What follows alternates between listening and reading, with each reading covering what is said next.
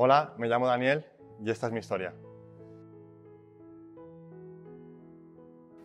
Yo nací en una familia pequeña, eh, solamente somos dos hermanos, soy el mayor de ellos, y durante nueve años no solamente fui hijo único, sino que también fui el único hijo de la familia. Por lo tanto, me crié lleno de, cariño de mis abuelos, de mis tíos, de, de toda mi gente que estaba alrededor.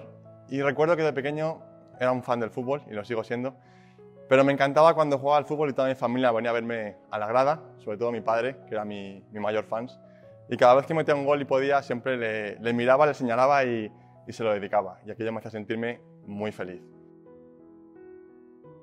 Pero cuando cumplí 16, 17 años, esa etapa de mi vida, en la que quise dar el salto de, de niño a hombre, empecé a estar infeliz con lo que tenía y empecé a querer correr la vida. Me empezaba a gustar mucho salir con los amigos, las discotecas, eh, las chicas, el beber, empezaba a gustarme esas cosas que yo jamás había probado antes. ¿no? Y, recuerdo que en aquel momento mi vida transcurría en estudiar de lunes a viernes, deseando que llegara el fin de semana para volver otra vez a lo mismo, a salir, a divertirme y a desfasar. Yo me consideraba un buen chico, no me consideraba malo, no hacía mal a nadie, no me metía con nadie, no hacía daño a nadie, era feliz, me divertía y punto. Es verdad que si podía mentir para salir de un lío, mentía, que si me encontraba algo que no tenía dueño o que podía llevarme fácilmente a, mi poder, lo hacía, y que no había matado a nadie, nunca, pero en mi corazón había mucha gente que odiaba y que deseaba lo peor. Más adelante, cuando ya cumplí 18 años, encontré mi primer trabajo fijo, me compré mi primer coche, quise correr mucho en la vida. Y me daba cuenta después de que me había metido en un ciclo en una carrera de la rata en la que solamente daba vueltas y vueltas y vueltas y mi vida transcurría en estudiar y trabajar de lunes a viernes para que llegara el fin de semana, salir, divertirme, hacer lo que podía, desconectar del mundo, de la rutina y otra vez vuelta a lo mismo.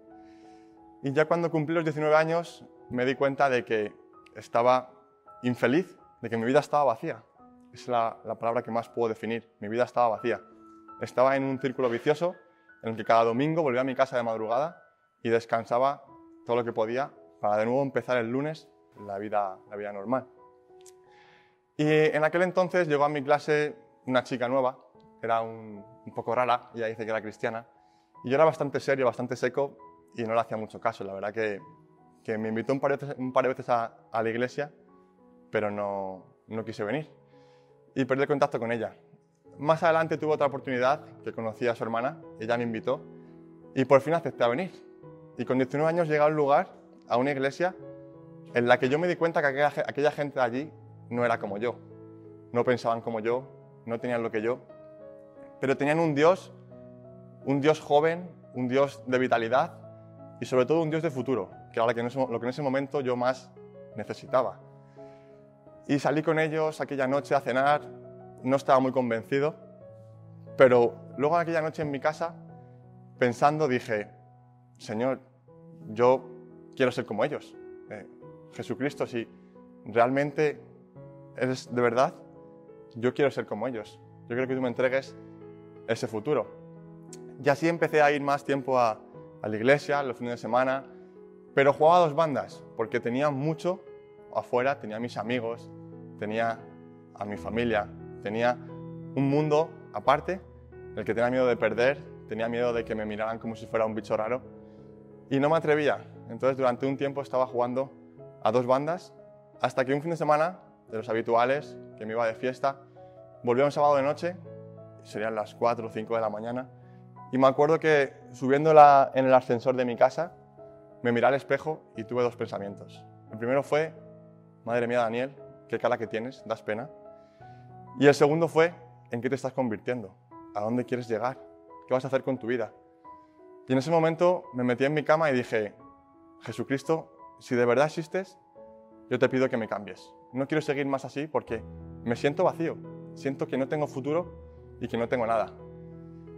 Y ese fin de semana fui a la iglesia, volví a hacer la oración y puedo decir que ese día algo cambió en mi interior. Fue un cambio en, en mi mente, en mi ser, no sé cómo explicarlo, no fue un abrir y cerrar de ojos, fue el comienzo de un proceso que claramente transformó mi vida. Conocí a ese Jesucristo, a ese Dios que, los demás tenían, ese Dios de vitalidad, de juventud, y me di cuenta de que, de que no era tan bueno como pensaba, de que en realidad estaba lleno de, de porquería. Ahí empezó mi cambio, llegué a cambiar casi por completo, para bien, mi familia lo, lo reconocía, y yo no sabía muy bien lo que había pasado. Ya te digo, fue un, proceso increíble en el que ese Jesús, ese Jesucristo que yo le estaba clamando, contra más le buscaba, más le encontraba. Y fue aquello lo que cautivó mi, mi vida y sobre todo descubrir de que por muy bueno que fuera yo, en realidad no era tan bueno. Y en realidad, por muy buenas cosas que hiciera, solamente su sangre me iba a salvar. Y esa es mi historia.